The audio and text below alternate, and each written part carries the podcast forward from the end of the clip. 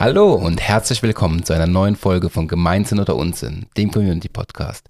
Heute habe ich einen ganz besonderen Gast. Eine Person, die ich schon mein halbes Leben kenne, gehört zu meinen besten Freunden und ich habe den Luxus, dass er nicht nur meine Leidenschaft vom, fürs Programmieren und für Technik im Allgemeinen teilt, sondern auch mit mir unsere aktuelle Firma Eventuas gegründet hat. Hallo Michael. Hallo Peter. Vielen Dank, dass ich hier sein darf. Sehr, sehr gerne.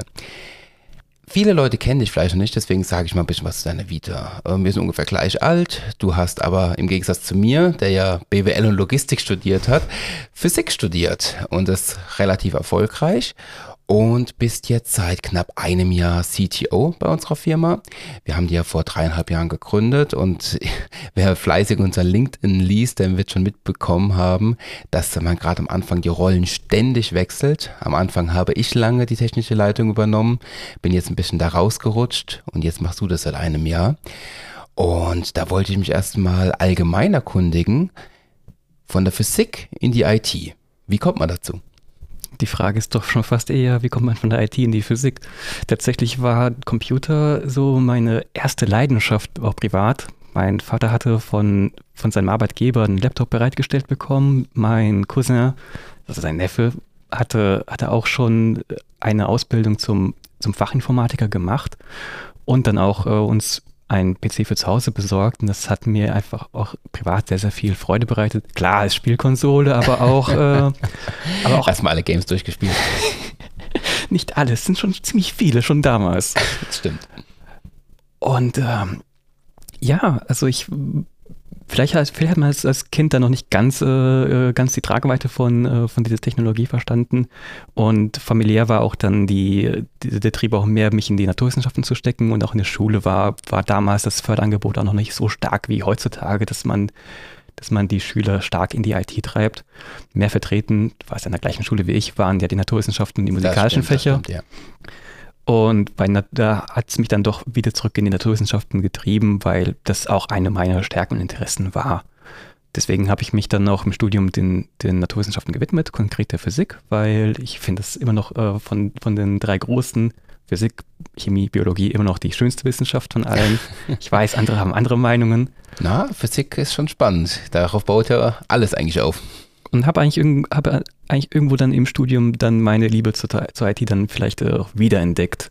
Ja, man braucht ja, man braucht ja im Recht, um die ganzen, ganzen Datenmengen zu verarbeiten. Vielleicht, äh, vielleicht war das so der, der, der Reiz, dass ich dann gesehen habe, hey, das, äh, da steckt viel, viel Potenzial darin, die, diese Technologie auch im Alltag dann noch weiter voranzutreiben, weil ich sage, äh, nach wie vor, wir sind bei weitem nicht am Ende der IT-Revolution ange angekommen, obwohl Heimrechner seit 30 Jahren gang gäbe sind. Und das gerade, wenn man sich aktuelle Lage anschaut, KI und so weiter, wir haben ja ständig genau. Umbrüche. Vor vier Jahren, fünf Jahren war Web 3.0, Blockchain und alles große Buzzword-Themen. Jetzt ist KI ganz groß. Das heißt, es wird immer neue Technologie geben, die alles revolutionieren kann. Manchmal damit auch ziemlich auf die Nase fällt, manchmal es aber auch wirklich schafft. Was hat dich in den letzten paar Jahren am meisten fasziniert eigentlich? Klar, als ITler kommt man um KI nicht rum, aber vielleicht überraschst du ja unsere Zuhörer ein bisschen. Ich denke, dass äh, die Antwort KI ist jetzt gar nicht mal so überraschend und ist zumindest in der jüngsten Vergangenheit auch das Thema, was mich am meisten fasziniert. Aber ich will da vielleicht eine etwas andere Perspektive reinbringen, als, als das jetzt, äh, jetzt im allgemeinen Diskurs vielleicht vertreten ist weil KI ist ein Thema, das ist tatsächlich, und einige wollen es nicht glauben, über 60 Jahre alt. Mhm. Man, man könnte sogar so weit gehen, KI ist, KI ist älter als Informatik, weil was ist denn, was ist denn ein guter, Al guter alter Algorithmus oder eine Rechenvorschrift, die man in der Mathematik lernt, wenn nicht eine Art von künstlicher Intelligenz? Die Computerrevolution und vor allem das, äh, die, diese breite Verfügbarkeit von, von Rechenleistung haben überhaupt erst das, äh, das Thema KI so populär machen können. Klar, der Riesenauftakt war vor, ich meine, es war schon fast vor zwei Jahren OpenAI mit GPT-3, aber davor gab es schon GPT-2 und logischerweise GPT-1. Ich glaube, zu dem Zeitpunkt haben sie es gar nicht mehr GPT genannt, aber lassen wir das mal so stehen das Potenzial von KI ist weniger die Technologie selbst als, die, als das hohe Maß an der breiten Verfügbarkeit. Weil das ist da, das ist auch das Thema, was mich sehr, sehr beschäftigt, äh, die User Experience. Mhm. Klar, hast du schon immer Fachleute gehabt, die diese Techniken auch irgendwie anwenden können für irgendwelche Spezialbereiche, für horrende äh, Kosten beim Arbeitgeber, sodass es, sodass es sich auch nur auswirken konnte bei Fällen, wo man sich absolut sicher war, okay, das wird jetzt auch was bringen. Ganz, ganz uraltes Thema, was, äh, was viele Leute auch nicht glauben. Das Thema äh, Schriftzeichenerkennung. Da, du hast ja bei der Deutschen Post gearbeitet. Gut, jetzt nicht, äh, nicht, bei, ähm, nicht beim Briefversand.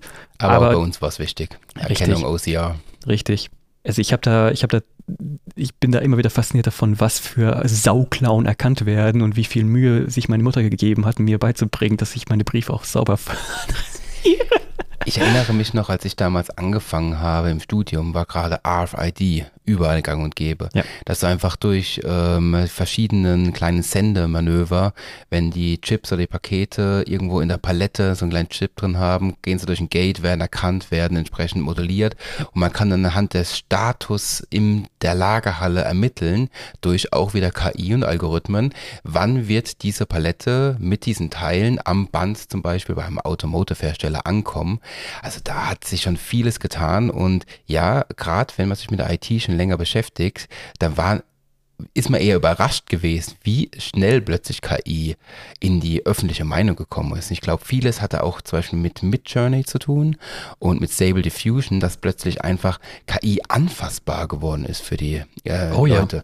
Weil ja, du sagst GPT-2, GPT-3. Ich erinnere mich noch, als mir damals bei GPT-2 so Modelle gezeigt wo ganz viele A's hintereinander in Anführungszeichen äh, ausgefüllt wurden. Und so, guck mal, ich habe das gemacht. Und ich denke mir nur so, ah, okay. Oder so die ersten äh, Stable Diffusion Sachen, wo Bilder auf dem Rechner bei der 2 Gigabyte komplett verkrüppelten Händen. genau. So mit 128 mal 128 Pixel Auflösung oder so. Total weird. Ähm, und plötzlich klack, innerhalb von wenigen ähm, Monaten hat jeder drüber gesprochen. Jeder dachte, oh mein Gott, in einem Jahr bin ich arbeitslos, Hilfe, Hilfe, Hilfe. Jetzt ist das Ganze ja schon seit knapp anderthalb Jahren ist äh, die große Revolution gestartet. Die Leute haben sich in 2023 den Mund fusselig geredet. Jetzt würde es mich aber gerade interessieren, auch so ein bisschen für unsere Zuhörer aus dem Community-Bereich. Wie kann ich eigentlich aktiv beim Community-Aufbau beziehungsweise bei der Messbarkeit vielleicht von Kommunikation KI einsetzen oder allgemein Technologie einsetzen? Hast du da Ideen? Ich bin immer etwas zögerlich äh, bei der Frage, wie kann man hier KI einsetzen, weil bei KI denken Leute immer an die neuesten Large Language Models, aber das Thema ist, KI ist, wie ich ja schon vorhin gesagt habe, über 60 Jahre alt und entsprechend vielzahlig ist auch die möglichen Techniken, die man einsetzen kann. Und vielleicht muss man gar nicht, gar nicht ganz so weit gehen, dass, dass man sagt, hey, ich schmeiß KI gegen das Problem. Manchmal tun es auch die guten alten Algorithmen, die man, äh, die man vielleicht noch aus der, ich sage es mal, klassischen IT kennt ein ganz, ganz uraltes äh, Thema aus, äh, aus der Messbarkeit von Communities und Kommunikation ist ja auch sich schon, schon was ganz, ganz Langweiliges, will ich schon fast sagen, anzuschauen, wie, welche E-Mails gehen so zwischen meinen Mitarbeitern hin und her. Sich ganz einfach anschauen, wer ist der Versender, wer ist der Empfänger und mit welcher Häufigkeit findet die Kommunikation statt. Und schon da findet man ganz, ganz interessante äh, Ergebnisse, denn selbst in global verteilten Firmen, Riesenkonzernen, hat sich herausgestellt, die meiste Kommunikation findet zwischen den Leuten statt, in E-Mails wohlgemerkt, die tatsächlich, die nebeneinander sitzen. Stimmt, ja. Es nimmt sogar, es, es gibt dazu sogar ein geografisches Gesetz, die äh, die Kommunikationshäufigkeit nimmt mit einem Quadrat des Abstands ab zwischen den beiden Kommunika Kommunizierenden. Obwohl die Leute im Nachbarbüro sitzen, schreiben sie doch lieber eine E-Mail. Das finde ich ganz, ganz lustig. Wo ich da ein, ein Riesenpotenzial von, von den neuesten Technologien wie LLMs sehe, oder auch damit äh, generell das ganze Thema äh, Natural Language Processing, was der Fachbegriff dafür ist, ist da den, den Inhalt der, der Kommunikation auch ähm, zu kategorisieren, äh, statistisch sich anzuschauen und auch gegebenenfalls zu bewerten. Das ist ein ganz, äh, ganz, ganz populäres Thema, zum Beispiel im E-Commerce, ist das Thema Sentiment Analysis. Wenn dann, wenn dann so ein so einen Ansatz fahren könntest, zu schauen, hey, ähm, nimmt, es, nimmt, der, nimmt der Tonfall ähm, eine, eine, positive Richtung ein in dieser Community? Sind es immer, mehr, immer mehr äh, positive Keywords? Sind es äh, nette Äußerungen, die kommen? Ist das ein angenehmes Umfeld, in dem hier kommuniziert wird? Oder geht es in die andere Richtung? Das ist etwas, was, äh, wo, wo die neuesten Algorithmen eine sehr, sehr hohe Leistungsfähigkeit aufweisen und vor allem auch eine sehr, sehr hohe Nutzerfreundlichkeit. Da würde ich sagen, sehe ich sehr, sehr hohes Potenzial darin. Okay, klingt auf jeden Fall super spannend. Wir haben ja bei unserer eigenen Software zwei verschiedene Module, die wir anbieten. Einmal Nexus Community oder Nexus ECM, um genau zu sein, was ja unsere Kommunikationsplattform an sich ist, wo diese ganzen Algorithmen schon nativ mitlaufen. Wir haben ja aber auch parallel noch das zweite Produkt, was wir eher an größere Firmen anbieten, wo wir wirklich die Kommunikation messbar machen, Nexus Lens, wo wir uns dann in solche, in, ähm, in solche Integration, sage ich mal, reinsetzen, wo wir dann den E-Mail-Fluss vielleicht monitoren. Wie könntest du einem Kunden von uns, der zu dir kommt und sagt, Michael, jetzt kommen unsere Daten auf euer System und werden dort ausgewertet, das sind ja aber Mitarbeiterdaten, wie sieht es mit dem Datenschutz aus und Sicherheit? Oh mein Gott, es kann ja sein, dass unser Konkurrent zum Beispiel eure Plattform auch nutzt. Wie stellt ihr sicher, dass der Konkurrent das nicht sieht? Was sind das so die gängigen ähm, Standards in der IT, äh, womit du unsere Kunden beruhigen kannst? Kannst. Datenschutz nimmt natürlich einen sehr, sehr hohen Stellenwert ein. Wenn man sich überlegt, was man einen lieben langen Tag in seine E-Mails reinschreibt, dann sind das hochgradig sensible Daten, ganz zu schweigen davon, dass, dass natürlich auch die Privatsphäre der Mitarbeiter irgendwo berücksichtigt werden muss. Auch, auch am Arbeitsplatz versteht sich das da erwarte ich auch von meinen Dienstleistern, dass sie diese Daten mit sehr, sehr hohem Respekt behandeln. Auf technologischer Ebene ist das, ist das dann, dann doch ganz klassische IT. KI spielt da eine sehr, sehr geringe Rolle. Das Thema Zugriffsrechte ist ein sehr altes und sehr, sehr, sehr, sehr gut bearbeitetes Thema. Es gibt ein State of the Art, wie man, äh, wie man die Kundendaten auch logisch voneinander trennt und diese logische Trennung auch durch die komplette Software hindurch aufrechterhält und darüber hinaus natürlich auch selbst bei der bei der Auswahl der sogenannten äh, Auftragsverarbeiter sehr, sehr hohes Maß an Sorgfalt walten lässt. Wir verwenden ausschließlich ISO 27001 zertifizierte Rechenzentren und mhm. Dienstleister, um, unsere, um die Kundendaten dort zu speichern. Für andere Zwecke haben wir noch andere Dienstleister, aber da kommen jetzt zum Beispiel Kundendaten, Gesprächsprotokolle erst, erst als Beispiel genommen, auch niemals in Berührung damit. Okay, das bedeutet an sich, dass wir einfach über normale prozessuale Abläufe gehen. Das heißt, da ist keine Voodoo-Magie im Hintergrund, einfach Richtig. klassisches Cloud-Business, was da abgeht. Okay. IT ist, IT ist ja nur Mechanik gewordener Prozess. das stimmt. Ähm, es gab sehr häufig diese Diskussion, oh mein Gott, oh mein Gott, OpenAI kriegt meine Daten und so weiter. Wie können wir als Firma oder wie kann eine Firma, die zum Beispiel auch OpenAI dafür nutzen möchte, ähm, mit Daten zu arbeiten, sicherstellen, dass diese nur anonymisiert zum Beispiel an ähm, OpenAI geschickt werden, beziehungsweise wie können wir sicherstellen, dass eine Firma, die sagt, hey, ihr habt ja KI im Hintergrund, eben ähm, ja, in die Richtung mehr Komfort hat. Das waren zwei verschiedene Fragen. Das eine war natürlich, wie, wie wir im Verhältnis zu OpenAI stehen und das andere war, wie kann ich meinen Kunden garantieren, dass nichts an OpenAI geht. Verdammt, meine Tricks schon durchschaut. Du kennst mich zu lang. Und ich bin ein sehr, sehr ähm, detailverliebter Mensch. Das stimmt natürlich. Nein, aber um die, um die beiden Fragen da direkt zu beantworten, wenn es darum geht, dass die Daten von vornherein analysiert an OpenAI gehen, dann ist die Bringschuld bei uns als Dienstleister, dass wir die Daten auch, bevor sie übertragen werden, anonymisieren. Ich werde, würde dabei so weit gehen, dass bei dem ungeheuren Potenzial von KI eine zuverlässige Anonymisierung nur äußerst schwer möglich ist, um dabei die ähm, und dabei noch die, den Erkenntnisgewinn der ursprünglichen Daten noch bei, zu behalten. Mhm. Deswegen würde ich, würde ich im Verhältnis zu OpenAI dann, wenn deren Produkt äh, ChatGPT verwenden und es dann auch eher als Assistenz im, in, im Geschäftsalltag. Okay. Eine absolute Sicherheit, dass die Daten da nicht an OpenAI geraten, ist, ist nur zu gewährleisten, wenn mit OpenAI auch keine Kommunikation stattfindet. Dieses Risiko, und ich möchte es mal auch ausdrücklich als Risiko benennen, dass, äh, dass dort mit irgendwas mit Daten passiert, dass man nicht, äh, dass man nicht möchte, kann man nur auf diese Art und Weise eliminieren. Ansonsten habe ich durchaus Vertrauen in OpenAI, dass sie auch verantwortungsvoll mit den Daten umgehen und dass sie die selbstgemachten Versprechen auch einhalten. Es ist eigentlich genauso wie jeder andere Auftragsverarbeiter, den ich nutze. Absolut Microsoft korrekt. hat ja genauso meine Daten. Ich vertraue darauf, dass sie Office 365 keinen Schindluder damit treiben. Absolut korrekt. Office 365 ist ein echt guter Vergleich, weil die haben ja schon die ganze Kommunikation. Microsoft vertrauen Und wir die ja. haben auch noch ähm, Microsoft vertrauen, ne? Microsoft vertrauen wir, dass sie, dass sie mit den E-Mails kein Schindluder treiben. Warum soll es, äh, warum soll es bei OpenAI anders sein? Ja, die hat so 10% mittlerweile auch Apple, äh, Apple. Microsoft, Microsoft gehören. Ja. Ja, auf jeden Fall super spannendes Thema. Also ich glaube, da haben wir auch noch einiges an Fortschritten nächstes zu erwarten. OpenAir hat ja gerade sein Videomodell vorgestellt und was man da schon als Preview sieht, ist einfach mächtig. Ich weiß noch nicht, wie man es bei der Community einsetzen kann später, vielleicht in der Content-Generierung. Ähm, da würde ich. Woher wisst ihr, dass das hier kein Sora-Video ist?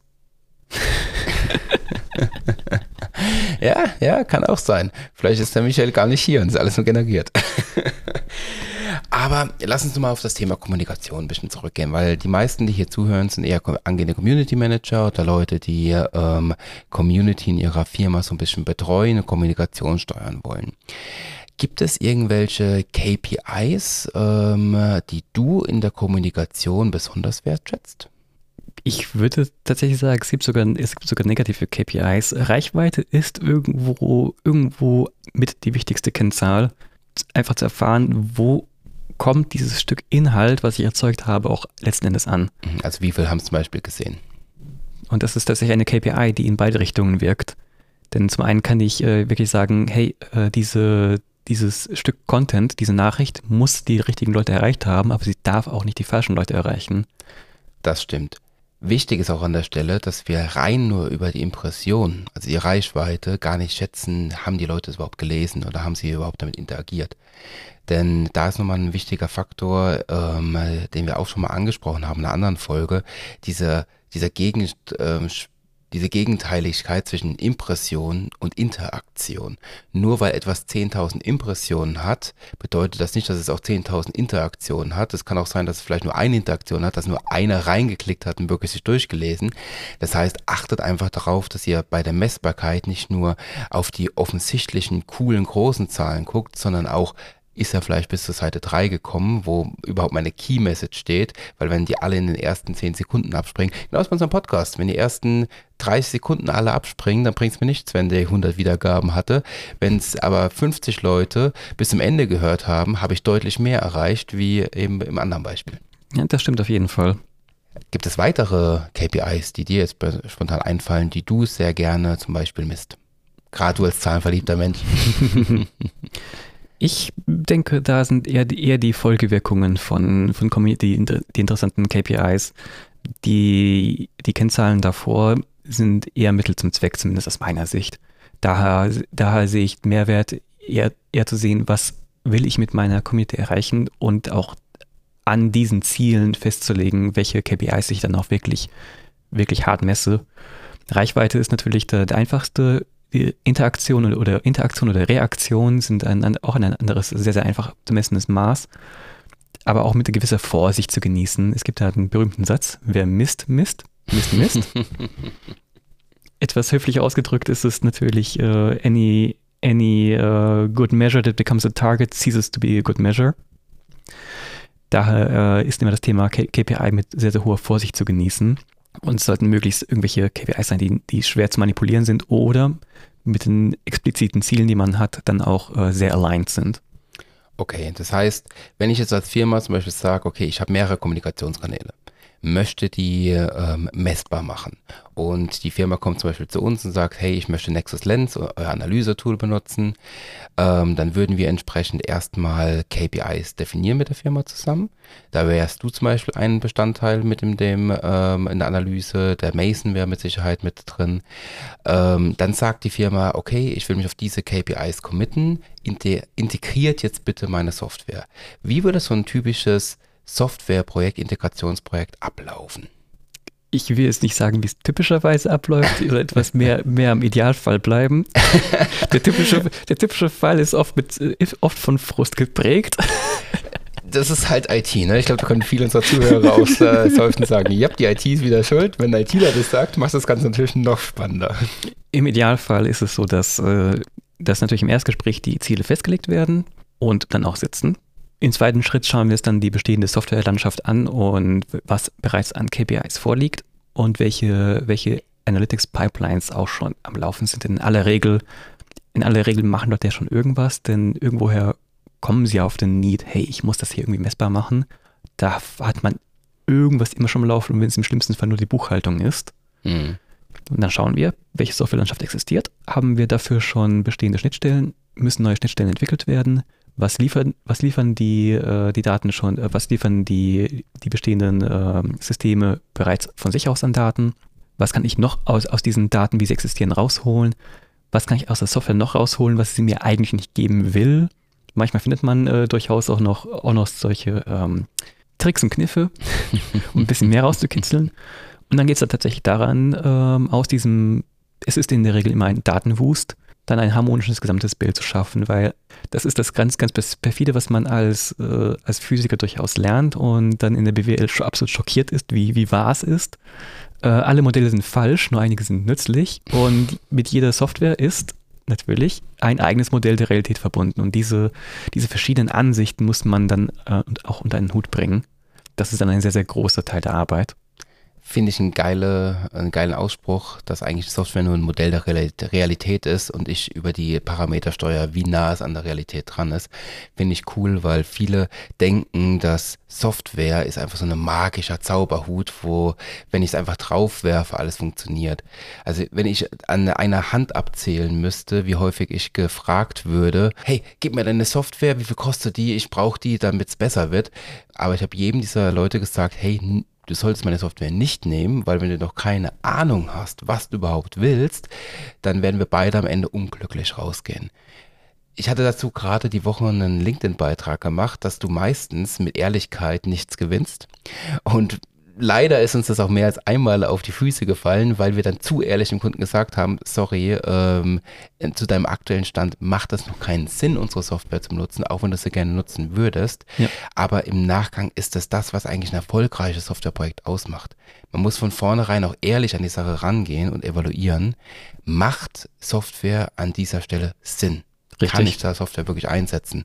Und da ist natürlich diese Art, wenn ich sage, ich muss erstmal mein, meine Realität abbilden, ein super schöner Rahmen, den ich setzen kann, weil wenn ich noch nicht mal weiß, was meine Realität ist, kann ich dieses Modell auch nicht abbilden. Da kann mir auch keine Software der Welt helfen. Software ist Maschine gewordener Prozess. Richtig. Wenn man seine Prozesse nicht im Griff hat, dann... Hm. Richtig. Okay, lass uns mal ein bisschen wieder aus unserem Verkaufstalk gefühlt rausgehen, dass sich das entwickelt. Viel zu häufig unserer Produkte. Rufen Sie uns jetzt an. oh, da kommt dann die 0190 Stimme. Okay, ähm, lass uns mal ein bisschen wieder auf eine höhere Level gehen. Was bedeutet Community eigentlich für dich? Hast du Beispiele für Communities, wo du selbst mal aktiv warst oder ähm, was so für dich Muster sind? Du fragst da irgendwie nicht die richtige Person. Na, ich weiß nicht. Du bist genauso wie ich ja auch ein alteingesessener Gamer und ich sag immer wieder, wenn Leute mich fragen, oh, wie kommt ihr auf Community, sage ich immer wieder, wir haben es erfunden als Gamer. Was eigentlich nicht stimmt, weil ja Community schon im analogen Raum da war. Wir haben es im digitalen Raum erfunden. Deswegen frage ich einfach mal ein bisschen, wo treibst du dich im digitalen Raum rum? In welchen Communities bewegst du dich so? Ich beschreibe mich immer wieder gerne als Eigenbrödler, aber das stimmt gar nicht. Ich, es ist einfach nur, dass, die, dass die Interessens, Interessensgemeinschaften, wo ich unterwegs bin, einfach online unterwegs sind, wenn du sagst Gamer. Das ist einfach ein, ein Medium, was von vornherein äh, technikaffine Leute anzieht, von vornherein äh, Online-Play hatte und von vornherein auch dann das Potenzial genutzt wurde, sich hier weltweit zu verknüpfen. Ich kann mich noch äh, relativ klar daran erinnern, dass ich absolut fasziniert war als äh, noch deutlich jüngerer Mensch, dass ich da, dass ich im, in einem Online-Forum kommunizieren kann mit Leuten aus, äh, aus Indien und USA und ohne Probleme. Es funktioniert einfach. Und teilweise habe ich mehr Probleme, meinen Hausarzt zu erreichen als. das ist ja bis heute so. Ja, leider. Also, Community ist, ist, äh, ist für mich äh, ist ein ganz wichtiges Thema, eben weil ich da durch diese wunderbare Technologien Internet und Web dann auch die Möglichkeit habe, mich mit Leuten weltweit auszutauschen, die, die meine teilweise doch sehr, sehr äh, speziellen äh, Interessen dann auch teilen und wir uns dann auch dazu austauschen können. Also das äh, macht es für mich ganz, ganz real, dass, dass man gemeinsam viel, viel, viel stärker ist und das ist nicht nur einfach die geteilte Last, dass man, dass man zehn Stunden Arbeit auf zehn Schultern aufteilen kann und dann jeder nur eine Stunde Arbeit hat, sondern im Austausch auf eine viel, viel bessere Lösung kommt, als man es einmal auf, alleine jemals äh, schaffen könnte. Mhm. Weil jeder Mensch da seine eigene, ein, seinen eigenen Blick auf die Welt hat und seine eigene Vorerfahrung, sein eigenes Wissen. Und das ist ein ganz typisches Thema, wo das Ganze mehr ist als nur die Summe der Teile. Mhm. Ich glaube, ein wichtiger Faktor, den du gerade ansprichst, ist einfach die Schnittstelle Räumlichkeit Wir haben bei Communities ja immer diese berühmte Struktur von vielen Schnittstellen. Wo ist eigentlich die Überlagerung? Ist es zum Beispiel, dass ich eine Community zwischen Abteilungen habe? Ist es einfach die Struktur? Ich habe verschiedene Standorte. Und so eine Online-Community, die im Gaming-Bereich ist, ist einfach die größte räumliche Anordnung. Also ich glaube, wir könnten nur größer werden, wenn wir noch eine Mondbasis dazu flanschen oder die ISS mit einbinden in die Communities. Was mich auch nicht wundern würde, wenn einer von der ISS plötzlich auf Reddit aktiv wäre. Sind die? Ja, ich wollte gerade sagen, ich habe ein, zwei Sachen noch im Kopf. Ich würde mich eher wundern, wenn die eine Counter-Strike-Session mitmachen. Ja, ich glaube, der Ping wäre ziemlich hoch. Vielleicht eine Runde Civ 6. Ja, das schon eher. Ähm, gibt es irgendein Spiel oder so, was du so ein bisschen im Kopf hast, was deiner Meinung nach derzeit Community am besten betreibt und ähm, in welcher Form äußert sich das? Boah, das ist mir eine Frage. Ich bin zwar, also ich, ich war mal jemand, der alle möglichen Spiele angezockt hat, aber mittlerweile fehlt mir da durch den Betrieb einfach die Zeit. Aber du bist doch so ein Paradox-Jünger, wenn ich mich recht oh, erinnere. Oh ja. Europa Universalis 4 hat der Firma sehr, sehr viel Geld gekostet. Oh. Lass es sich unsere Investoren hören. Nein, Scheiß beiseite. Ähm, nein, also ich, ich, bin bei eigentlich bei sehr, sehr vielen ähm, Game Studios beeindruckt, wie, wie gut sie ihre Communities managen. Das sind, das sind äh, einerseits natürlich äh, klasse Softwarefirmen, die auf das Feedback ihrer Nutzer hören, weil Spiele sind auch nur Software. Ja. Und der Anwendungsfall ist äh, Spaß dabei haben.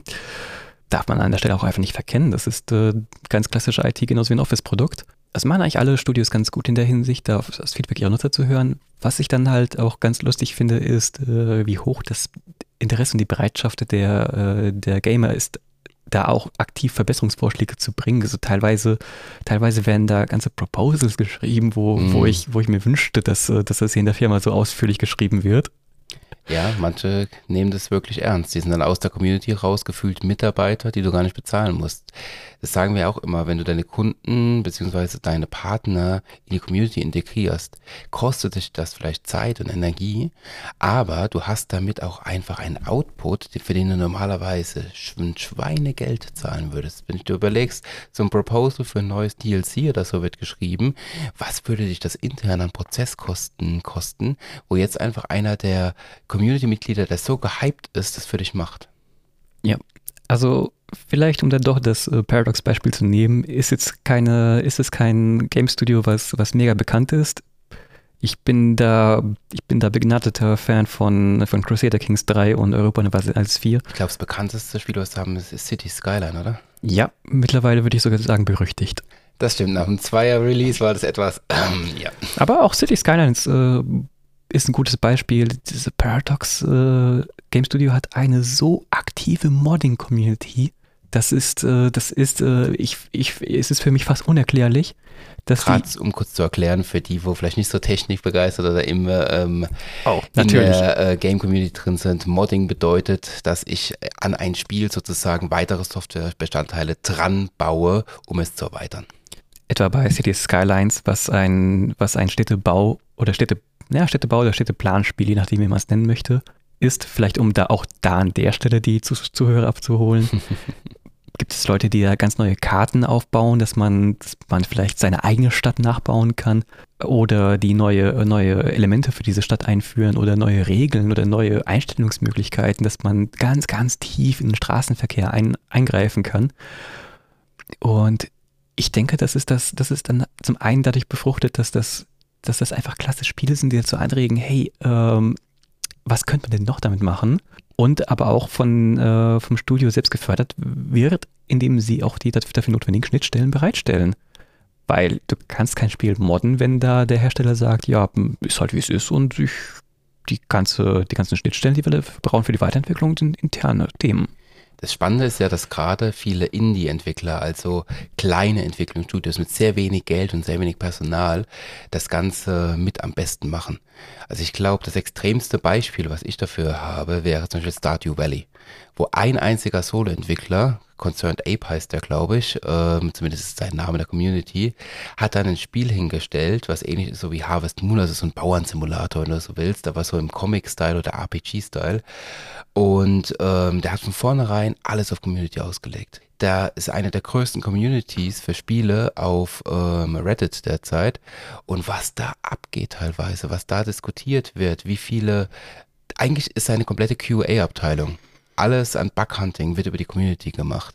Und der arbeitet es auch wirklich ab und interagiert da mit jedem macht teilweise auch kleine Easter Eggs für die Community rein, teast sie ständig und es ist ein einziger Entwickler. Der entwickelt parallel das Spiel, der zeichnet, der macht die Musik und noch das Community Management mit und macht es auch mit als einer der besten überhaupt. Also da kann mir kein Community Manager erklären, dass er nicht die Zeit und die Ressourcen dafür hat, weil meistens sind es auch einfach nur die Ideen und die Strukturen, die man schafft und weniger die, ja. ähm, das Geld, was man rausschmeißt. Ich brauche nicht immer ein riesiges ähm, teures Community Meetup im Hilton Hotel, was nämlich ein paar Millionen kostet. Ähm, es reicht auch manchmal einfach nur ähm, ein eine Umgebung zu schaffen, wo die Leute sich wohlfühlen und auch bereit sind, Zeit und Energie reinzustecken. Und dann macht sich das irgendwann selbstständig. Man muss auch fairerweise so sagen, dass so eine Tagung im Hilton Hotel dann auch doch etwas flashier ist und dann. Vielleicht. es hängt halt auch immer, immer ein bisschen von, von der Zielgruppe ab, wie viel Aufwand man reinstecken muss und was, was die Erwartungshaltungen sind. Das sind am Ende immer noch Menschen. Wenn ich als Gamer reingehe und das Spiel kostet mich 30 Euro, dann werde ich jetzt nicht äh, eine Tagung im Hilton, Hilton Hotel auch erwarten. Wenn ich aber, das stimmt. Wenn ich aber eher, eher gewohnt bin, an, äh, an der, in, in Nizza an der Küste mich bewirten zu lassen, dann muss es doch ein bisschen mehr sein, was, äh, was mich da lockt. Das stimmt natürlich. Lass uns noch mal kurz auf das Thema CTO eingehen, wo du ja bist. Äh, viele unserer Zuhörer sind wahrscheinlich eher weiter weg von der Technik, weswegen mhm. es, glaube ich, ganz spannend ist, mal verschiedene Punkte zu beleuchten.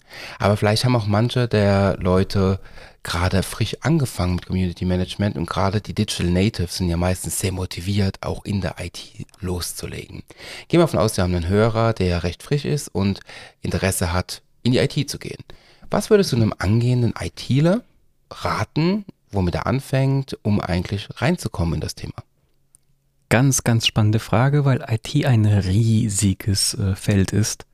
Also im ersten Schritt sollte man sich Gedanken machen, was will, was will ich auch erreichen bei, bei diesem Thema, was interessiert mich und was gibt es in der Umgebung. Das sind so drei ganz, ganz interessante Fragen, die man sich äh, stellen sollte. Die dritte ist wahrscheinlich die, die am schwersten zu beantwortende. Man stellt viel, später fest, dass äh, die schwierigste Frage eigentlich ist, was will ich?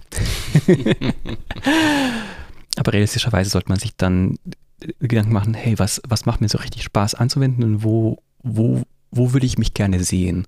Das ist für viele heutzutage so ein Thema wie äh, Mobile, Mobile App-Entwicklung, weil heutzutage jeder ein Smartphone hat und jeder locker 100 Apps installiert hat auf sein, auf sein Smartphone. Früher, als, äh, als du und ich mit, den Computer, mit Computern angefangen haben, waren es noch richtige Computer. Und das ist auch tatsächlich dann. Das waren noch richtige Computer. Ja. Richtige Tower. Die konnte man nicht einfach einklappen und mitnehmen. Ich habe gerade ein neues Gehäuse bestellt, es hat auch wieder 10 Kilo und ist riesig. Und vor allem, was die Dinger kosten, was man alles in Auswahl hat, das war früher alles anders. Das stimmt, stimmt. Da gab es eine silberne Tower und fertig. Arschwie gab es nicht. Okay, Fachsimpelende. Nein, ähm, mal ernsthaft. Es ist, das, ich würde tatsächlich den meisten Leuten raten, also wenn, die, wenn jemand ganz, ganz frisch in der IT ist und sagt, hey, ich will mich da verwirklichen, ist, kauft er einen vier bis fünf Jahre alten Laptop, installiert darauf Linux. Mhm.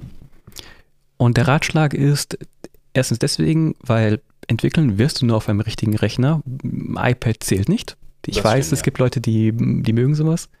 Und ähm, du setzt dann direkt mal ein Betriebssystem auf, auf dem 95% plus aller Server auf dieser Welt laufen und machst, damit, machst dich damit auch bekannt.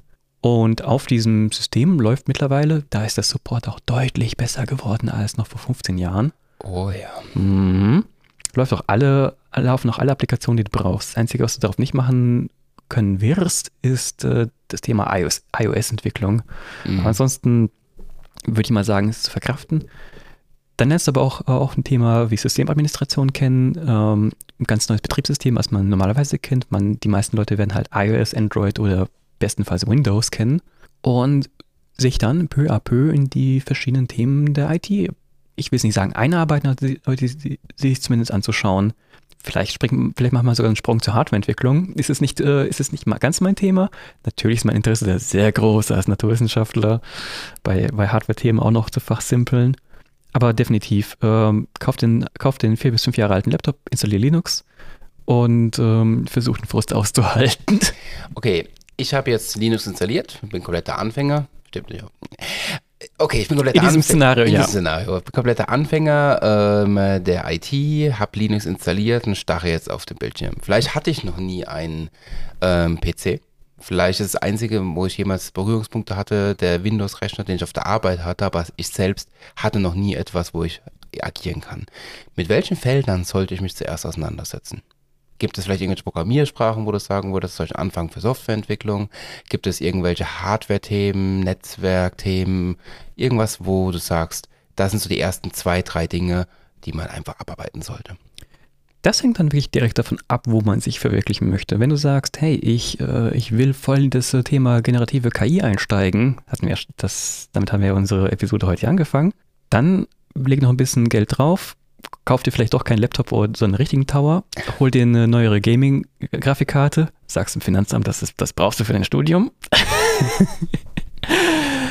Und dann kannst du auch, ähm, kannst auch auf GitHub gehen, für die jeweiligen Repositories dieser verschiedenen äh, generativen KI-Modelle.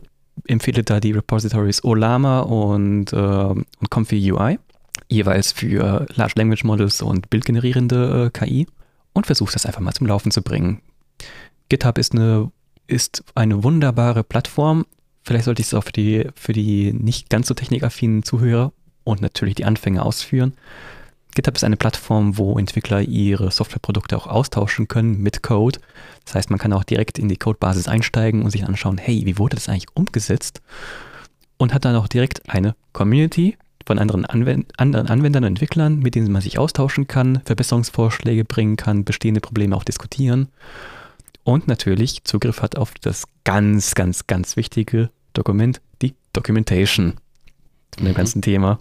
Wenn man das dann gemacht hat, ich bleibe jetzt mal beim, beim generativen KI-Thema und erfolgreich sein erstes Bild oder sein erstes Text generiert hat, ist das schon mal ein riesen Erfolgserlebnis.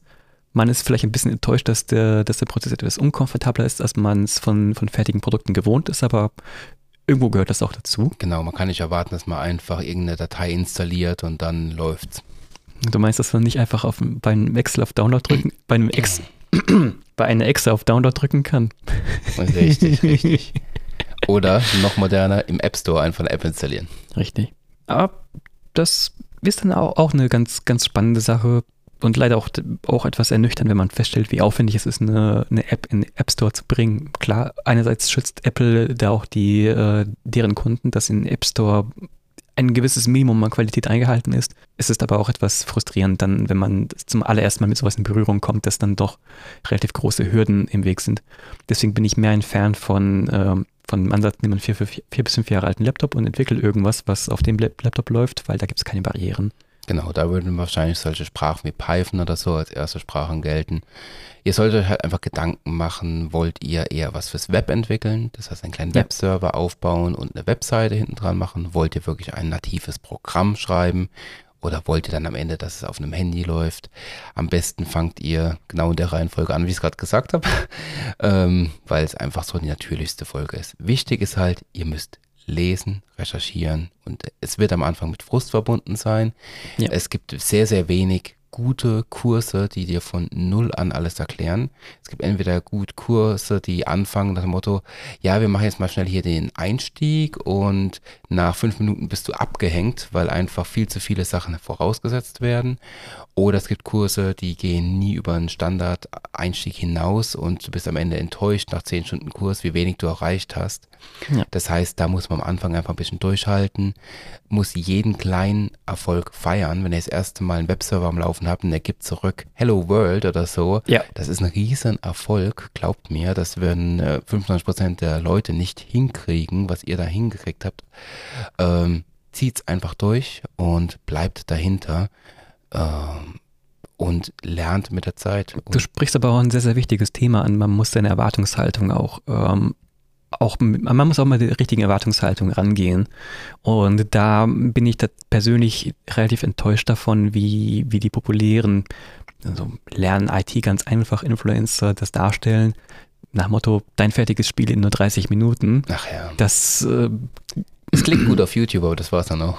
Richtig. Also die Realität ist halt, man, man, man muss mit dem, mit dem richtigen Vorwissen anfangen. Das ist was ganz anderes, wenn du, wenn du tatsächlich schon von Haus aus äh, jemanden zu Hause hast, der drei, vier, fünf Rechner rumstehen hat und dir schon immer gezeigt hat, hey, was mache ich denn gerade?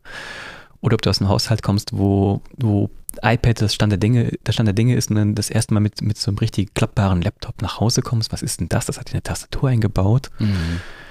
Du fängst halt mit ganz anderem Vorwissen an und ähm, darfst auch nicht mit einer Erwartungshaltung reingehen, dass du das, äh, dass das zweite Stardew Valley entwickelst. Überleg dir mal, wie viel, wie viel Vorwissen dieser, der Concerned Ape da haben musste, um ja, dieses Projekt bewältigen Fall. zu können. Auf jeden Fall. Okay, da haben wir jetzt verschiedene Themen mal abgewickelt. Relativ wenig Community, aber ich glaube super viele interessante Randthemen drumherum gemacht, mit denen sich einfach die Leute auch beschäftigen müssen.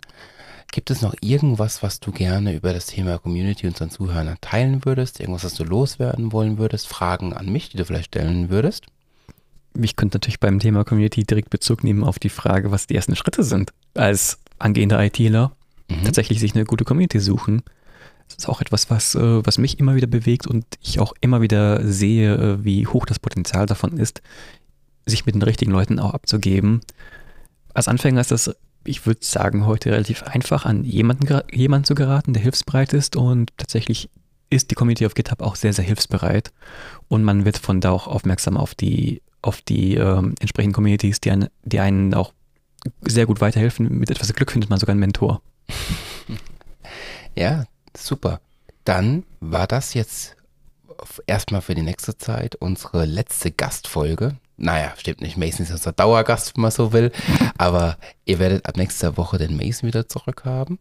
Äh, ich sag Vielen, vielen Dank, Michael, für deine Zeit, die du genommen hast und auch, dass du da über deinen Schatten gesprungen bist und auch mal ein bisschen eine andere Perspektive reingebracht hast, weil ich finde es immer super wichtig, dass man auch mal verschiedene Modi in so einem Podcast einfach anhört. Letzte Woche hatten wir den Tim da, der eher aus dem Bereich LinkedIn und Social Media Community kommt. Jetzt haben wir eher mal IT-Lösungen und KI für Communities gesprochen. Es war auf jeden Fall super hilfreich, nützlich und ich habe noch einiges gelernt. Freut ähm, mich. Hat mich sehr gefreut, hier bei zu sein. Ja, sehr, sehr gerne. Vielleicht können wir dich mal wiedersehen. Würde mich freuen. Vielleicht, wenn ich im Hintergrund vorbeilaufe. Ja, da winken Mason und ich dir dann ganz toll zu. Okay, dann wünsche ich euch allen noch einen wunderschönen Morgen, Mittag, Abend, Wochenende, Wochenstart, wann auch immer ihr diese Folge hört. Und ich freue mich auch das nächste Mal, wenn ihr wieder einschaltet zu Gemeinsam und Unsinn, dem Community Podcast. Macht's gut. Wiedersehen.